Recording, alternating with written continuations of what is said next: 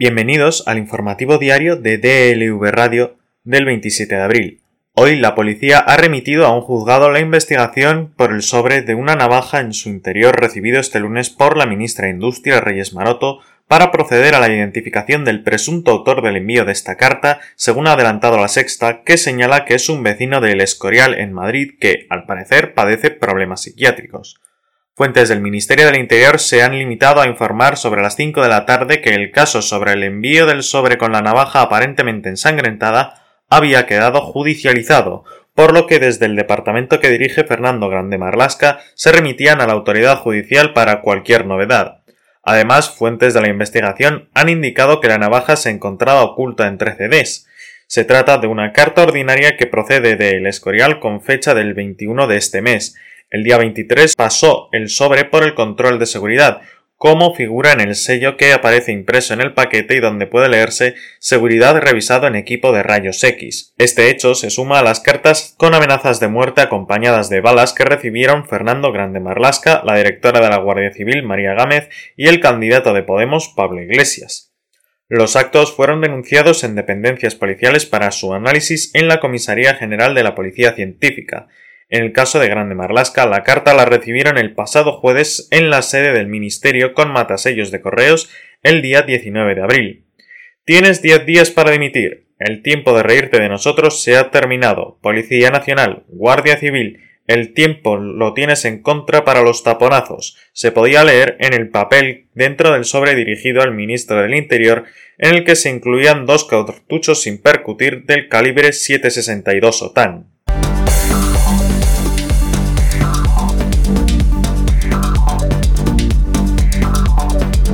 El Tribunal Supremo ha rebajado la condena a Juana Rivas por el delito de sustracción de menores a dos años y medio y seis meses de prisión en lugar de los cinco que había sido condenada por la Audiencia de Granada.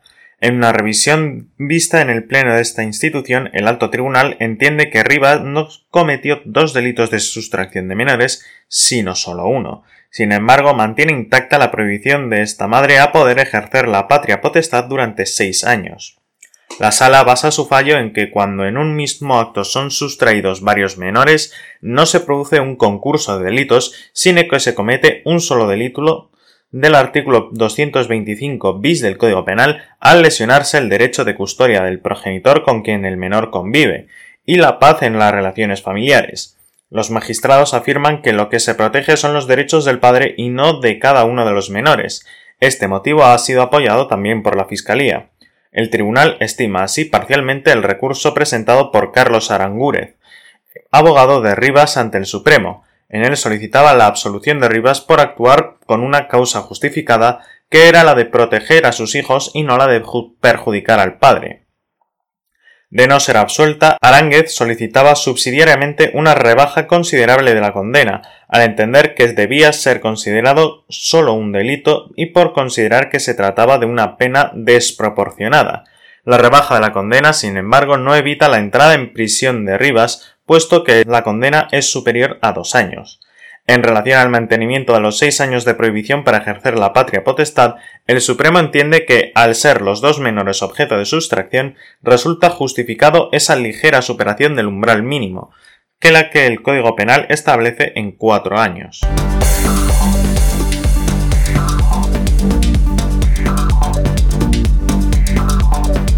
Mercedes Moya ha hecho realidad su sueño de encontrar a la hija que dio a luz el mes de mayo de 1978 en la maternidad provincial de Madrid, un bebé que llegó a inscribir en el registro civil pero que a los dos días una monja, sorpura, se la arrebató sin más explicaciones. La criatura fue a parar a manos de un matrimonio mexicano que la crió y que ya de adulta la animó a encontrar sus orígenes.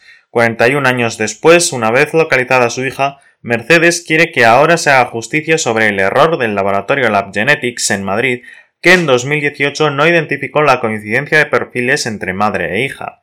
El resultado positivo se confirmó un año después por medio de otra prueba. El juicio contra Lab Genetics por la presunta negligencia se celebrará el próximo 29 de abril. En España, ser madre soltera en 1977 aún era un estigma debido a la modalidad nacional católica impuesta durante el franquismo existían centros del Estado específicos para ocultar ahí a las descarriadas, como se las consideraba. Eran estos lugares terribles como el famoso internado de Peña Grande, en Madrid, donde se las presionaba para dar en adopción a sus recién nacidos. Las que no aceptaban corrían el riesgo de perder a sus hijos a la fuerza, sustraídos bajo la autoridad de algunas monjas que, como la famosa Sor María, tenían la consideración de asistentes sociales con plenos poderes para gestionar adopciones. Este fue el contexto en el que Mercedes Moya llegó a Madrid en 1977 desde su Huelva natal. Tenía 19 años y estaba embarazada siendo soltera. La ingresaron en la institución dirigida por Sorpura en el barrio Carabanchel llamada Tu Casa. El 7 de mayo de 1978 dio a luz en la ya extinta maternidad provincial. Por entonces un encargado del registro civil acudía a las maternidades para facilitar la inscripción de los recién nacidos. En un descuido de la monja que me vigilaba en el hospital pude inscribir a mi hija, cuenta Mercedes. Lo hizo con el nombre de María José. A los dos días, Sorpura llegó al hospital con un vestidito para la niña. Cogimos un taxi para ir al centro de mujeres, pero en un momento dado paramos junto al futomatón. Me quitó a la niña de los brazos y dijo que iba a hacerle una foto y se fue con ella. El taxista arrancó y me llevó al centro. Cuando Sorpura regresó, no traía a la niña.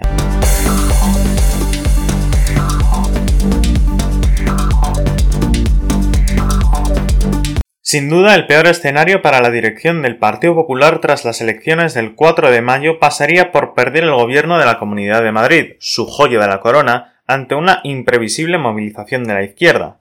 Pero su segundo mayor temor es verse obligados a integrar a la extrema derecha en un ejecutivo, un supuesto que el líder de la formación, Pablo Casado, rechaza formalmente a diferencia de la presidenta madrileña y su candidata a la reelección por el PP, Isabel Díaz Ayuso, que se muestra más tibia e incluso ha abierto la puerta a fichar a gestores de Vox y Ciudadanos. Díaz Ayuso repite una y otra vez que ella aspira a llegar a la mayoría absoluta, pero los datos internos de la formación les sitúan en torno a los 60 escaños, según se ha podido saber.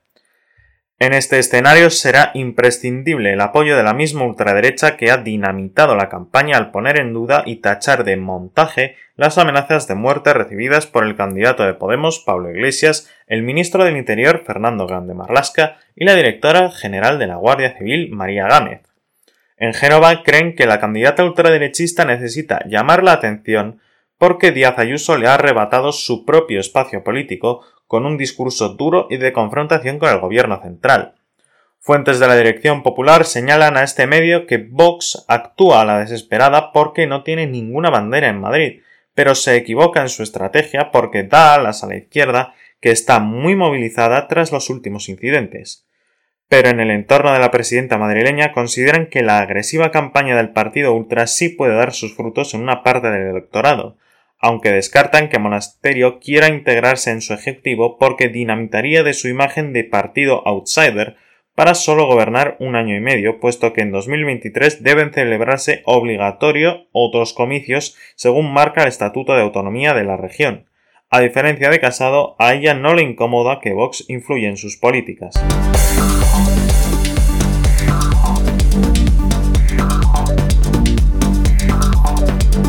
Conocer mejor las condiciones de vida de los trabajadores, tanto presos como libres, que vivieron en el Valle de los Caídos durante su construcción. Ese es el fin de las prospecciones y excavaciones que arrancan este martes en el poblado obrero de la zona y que llevará a cabo un equipo de expertos del Instituto de Ciencias del Patrimonio, dependiente del Consejo Superior de Investigaciones Científicas.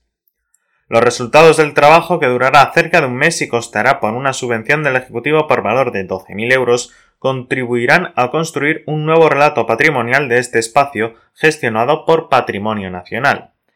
En concreto, el estudio arqueológico se enmarca dentro de las actuaciones que está llevando a cabo el Ministerio de Memoria Democrática. Con este plan se pretende impulsar la ejecución de proyectos relacionados con la recuperación de la memoria democrática y el reconocimiento de las víctimas de la guerra civil y la dictadura. La metodología del proyecto comprende tres fases. La primera, llevada a cabo durante el mes de marzo, se ha centrado en la recopilación de documentación sobre los obreros que trabajaron en el Valle de los Caídos y los espacios que ocuparon. Para ello se ha consultado el Archivo General del Palacio Real de Madrid y el Archivo General de la Administración de Alcalá de Henares, entre otros. La segunda fase es la que comienza precisamente este martes y que implica una investigación arqueológica de campo con tres tipos de intervenciones prospecciones extensivas, prospecciones intensivas y excavaciones de varias estructuras representativas como chabolas, viviendas, barracones y otros elementos que puedan localizar durante los trabajos. En una tercera fase se llevará a cabo un análisis de los datos recogidos cuya duración estimada es de dos meses, una vez haya finalizado la intervención en el Valle de los Caídos.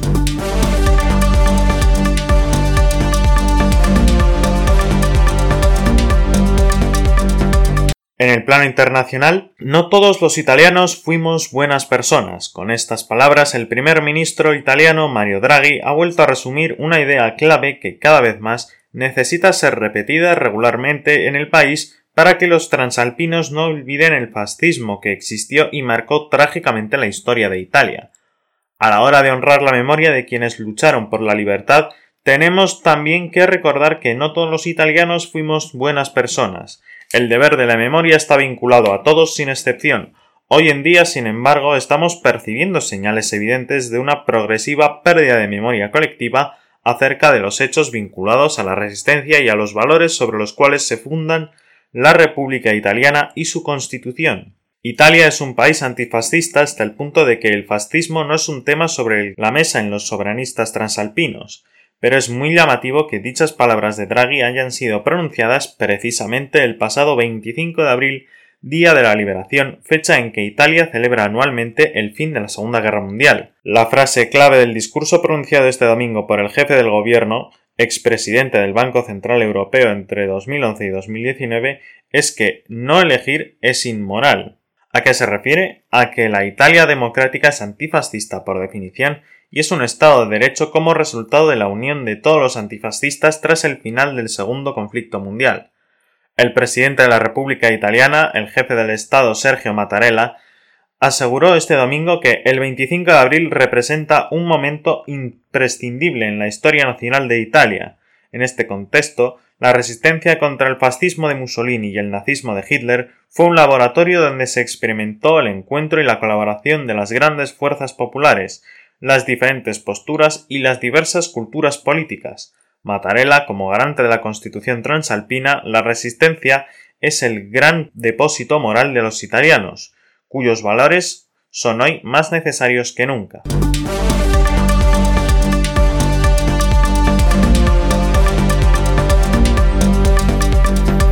Un abogado general del Tribunal de Justicia de la Unión Europea ha propuesto este jueves dar la razón al rey de Marruecos en la disputa que le enfrenta con un agricultor murciano a cuenta de la explotación por parte del segundo de una variedad de mandarina protegida en la Unión Europea y cuyos derechos son propiedad del monarca.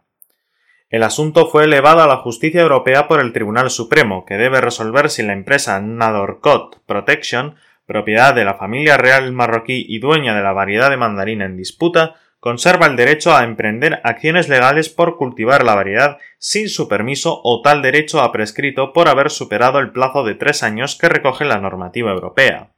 En las conclusiones que ha publicado este jueves, un letrado danés opina que, en aquellos casos en los que las infracciones se prolongan en el tiempo, el derecho de los titulares a acudir a los tribunales solo prescribe en el caso de que las infracciones realizadas hayan sido hace más de tres años. Su opinión no es vinculante de cara a la futura sentencia del Tribunal de Luxemburgo, pero la proposición del abogado general supone que, en estos casos, los titulares de patentes sobre especies vegetales conservan el derecho a ejercer acciones por las infracciones realizadas dentro de los tres últimos años. El asunto se remonta a 2007, año en el que la empresa de la familia real marroquí remitió un primer requerimiento a la sociedad de José Cano Baspardo para que cesara en la explotación de la variedad de mandarinas controvertida mientras no solicitara la licencia correspondiente. Este agricultor disponía desde 2006 de una plantación de mandarinas de la variedad Nadorcot en la localidad de Alama de Murcia compuesta de 4.457 árboles. Esta variedad vegetal está protegida en la Unión Europea desde 2004 y la empresa del rey marroquí presentó en 2011 ante un juzgado de lo mercantil una demanda que se declara en la infracción de los derechos legítimos sobre la variedad desde 2006 y hasta que cesara la explotación, También solicitó que se condenara a la sociedad murciana a dejar de explotar la variedad controvertida, eliminar y destruir cualquier material de la misma y a pagarle una indemnización de 35.000 euros.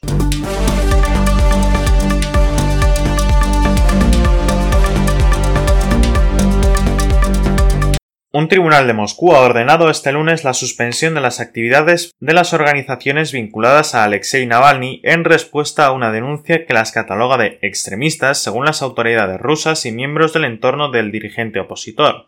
La justicia atiende de forma preliminar al criterio de la Fiscalía que había puesto a las organizaciones en el punto de mira en un momento clave por la creciente movilización de las manifestaciones en favor de Navalny las últimas de ellas registradas el miércoles de la semana pasada.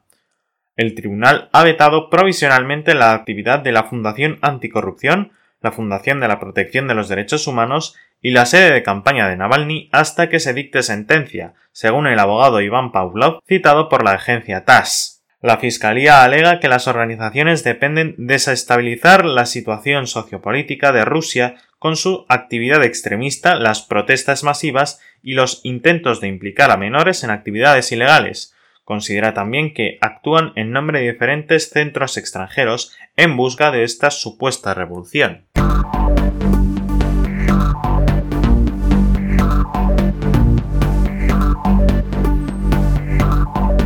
Hoy en deportes, el siete veces campeón del mundo de rally Sebastián Ogier no solo acabó el primer rally de Croacia con una memorable victoria y el liderato de la calificación de pilotos del VRC, sino también con dos multas de la FIA y una exclusión, aunque suspendida, y no se tendrá que saltar ninguna prueba.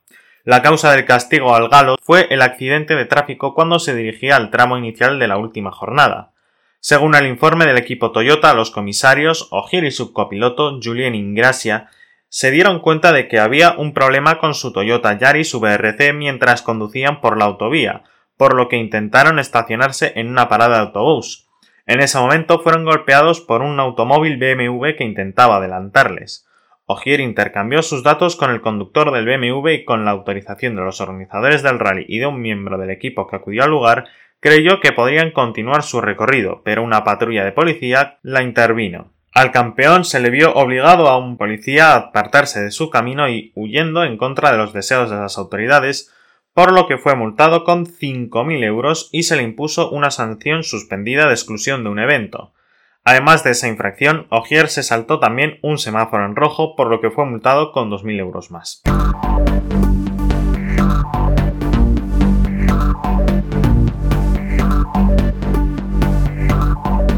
Y en la previsión meteorológica predominio de cielos nubosos en la mayor parte de la península, con lluvias, chubascos y tormentas ocasionales en amplias zonas, más probables, frecuentes e intensos a partir de mediodía. Pueden ser localmente fuertes en Castilla León, Aragón, norte de Cataluña, este del sistema central y en torno del sistema ibérico. En cambio, serán menos probables y más débiles y aislados en Andalucía, Murcia y el resto de zonas litorales, no esperándose apenas precipitaciones en Galicia no se descarta algún chubasco disperso en Baleares. En Canarias, aumento de la nubosidad durante el día, con precipitaciones en las islas de más relieve, temperaturas diurnas en descenso en el noroeste peninsular, pocos cambios en el resto, vientos de componente norte en Galicia y Cantábrico y del oeste o suroeste en el litoral sur peninsular y litoral cantábrico oriental, con intervalos de fuerte en el litoral oeste de Galicia y litoral de Almería, predomina del viento flojo en el resto. Y así concluimos el informativo diario de DLV Radio del 27 de abril. Les esperamos mañana.